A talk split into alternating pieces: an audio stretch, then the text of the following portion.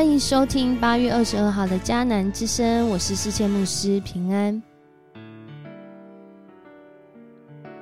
我们今天要来分享的是《萨姆尔记上》十七章三十一到五十八节，这就是他，这就是上帝所拣选的大卫，拥有神军备的大卫，在面对哥利亚的挑战和非利士人军队的镇压当中。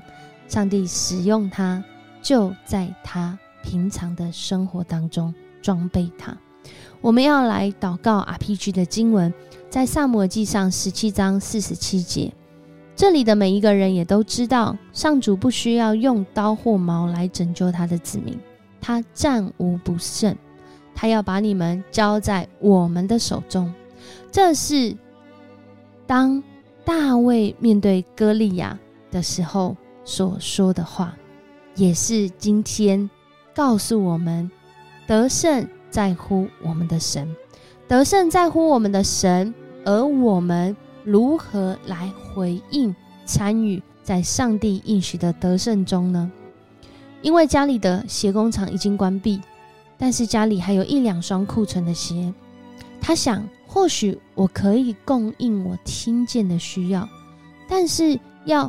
租一个货柜，或是要买一个货柜，可以装的，呃，还有很多空间，该怎么办呢？既然他们需要鞋，于是我就设计了一张木鞋的文宣海报，在上面想了一个标题，四个字：救鞋救命。哇，没想到隔天呐，就开始陆陆续续收到台湾各地寄来的鞋子。而且还塞满了整个家里。这就是杨佑任先生成为肯雅偏乡祝福的开始。当时他听见他的亲人在肯雅的偏乡，在那里当宣教士，在那里服务服侍那里的弟兄姐妹。但是他们有一个很实际的生存问题，就是当地的沙枣好像是一种寄生虫，它不仅是会寄生在脚的皮肤里面。更是会引发感染各样的风险，造成很多人因为沙枣而丧命。于是他想，他要怎么样来帮助他们的需要？直到今天，我们都知道了，杨佑仁先生所做的工作，并不只是寄鞋子，甚至在那里开办了学校，让他们自己就能够自立，让他们自己。就能够有这样的一些观念来帮助他们健康，呃，持续他们的生命，更是能够成为啊，在当地也是有意义、有能够带来祝福的人。上帝使用人成为祝福，很多很多的时候是从你已经被装备的事情开始。其实救鞋救命会有这样的开始，还要追溯到过去还不知道自己要做什么，但非常喜欢画画的杨佑任先生。他想到哦，我过去有画画啊，我过去有去涂鸦，那我是不是就设计一张海报？上帝就使用他，从这里开始带来祝福。上帝让大卫打败巨人歌利亚，也是让他已经拥有这个过去已经为他装备的。上帝今天也为我们装备好了，让我们得胜的能力，就在我们的日常当中，我们发现了吗？我们在操练了吗？在今天的经文当中，我们看见从三十一节一直到五十八节，当大卫他看见这样的一个战场的情况，众人都惧怕，甚至派不出兵来去跟这个呃哥利亚对战的时候，他在那里问来问去，问来问去。扫罗听见了，他想要知道。他想要好奇，他想要知道接下来，于是扫罗就把他找来。找来之后呢，发现天哪，他是一个孩子诶，他怎么可能可以跟这个身经百战的军人来对对对战呢？但是大卫，我们在这里就看见了，他其实很认识他自己，而且他也不是空口白话，说一个大话而已。他告诉扫罗说：“我当然能够打。”因为过去我在旷野里，过去我在这些草原当中，过去我在牧羊的时候，上帝已经装备我了。当这些小羊，当这些羊群啊，他们会遇到这些其他的野兽，遇到其他的动物来袭击的时候，上帝已经装备我，能够徒手来对付这些狮子，对付这些熊。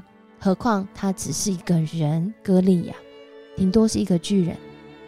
在今天的经文，让我们看见上帝过去的装备，让他能够不是穿戴那些铠甲。好像要这样的装备，你才能够去面对战争。很多时候，上帝已经为我们预备了，只是我们有察觉到吗？在这里，他没有穿上扫罗的那些兵器、那些啊盔甲，反倒是用他日常善用的这甩甩石机弦，还有在河边找了五颗光滑的石子，就这样要来迎战歌利亚。所以我们可以想象，当歌利亚面对到他的时候，哇，这只是一个孩子啊，而且他好像在玩游戏啊，这样还是啊拿这个骰子机前就要来跟我打。我们透过他们的对话，就会看见，当时这个歌利亚还跟他说：“啊，那根杖是做什么？你以为我是一条狗吗？”因为这个狗可能呃用牧羊的想象来去理解的时候，就你以为我是狗吗？我是你的。敌人，我是你的对手，哎，于是他就指着自己的生命诅咒大卫，向大卫挑战说：“来吧，那我把你的尸首丢给这些飞鸟野兽吃。”大卫在这里没有因为他的叫骂，没有因为他的啊巨大而害怕，反倒回答说：“你来打我是用刀矛标枪，就是今天 RPG 的经文，而我打你呢是奉上主万军统帅的名。”他就是你藐视的那位，但是我要告诉你，今天上帝要把你交在我手里，我要打败你，砍下你的头，因为这个征战的得胜是在乎这位上帝，他根本不需要刀或矛来拯救他的子民，只要他想要赢，他战无不胜，他要把你们交在我手中。大卫他清楚的知道。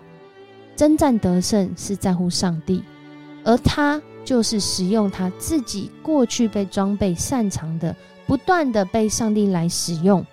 不管这结果如何，他知道结果在上帝的手中。弟兄姐妹，我们知道结果在上帝的手中吗？我们知道，当上帝要使用我们，当上帝要祝福我们，当上帝要提醒我们的时候。我们就是要来跟随他，我们就是要来转向他。当我们这样做的时候，我们就要来经历那真实的得胜在我们生命当中。所以，当歌利亚要走进大卫，他真的要来收拾这个不知死活的少年人的时候，大卫就在那里拿出了一个石子，就用这投石器，就这个甩石机器人向歌利亚甩去，很妙。十七章前半部说，五十七公斤的军备竟然保护不了，竟然输给一块石子，因为这五十七公斤的军备哪里都包覆了，就是没有包到他的脸，没有包到他的额头，而这石子就刚好打中在他的额头上，而且石子还牵了牵了进去，我们可以想象这样的一个景况。歌利亚是凶多吉少，他凶多吉少原因是因为这块石头吗？我们其实更清楚的是，是上帝让大卫打中他。我们再怎么样防范，很怕失去，不要经历到恐惧。然而，生活里面若不是出于上帝的保护，其实都是大漏破绽。在今天的经文，我们就看见。一位少年英雄诞生，他按着上帝的心意，他归属上帝，而且他被上帝来使用，这成为我们很好的借鉴跟提醒。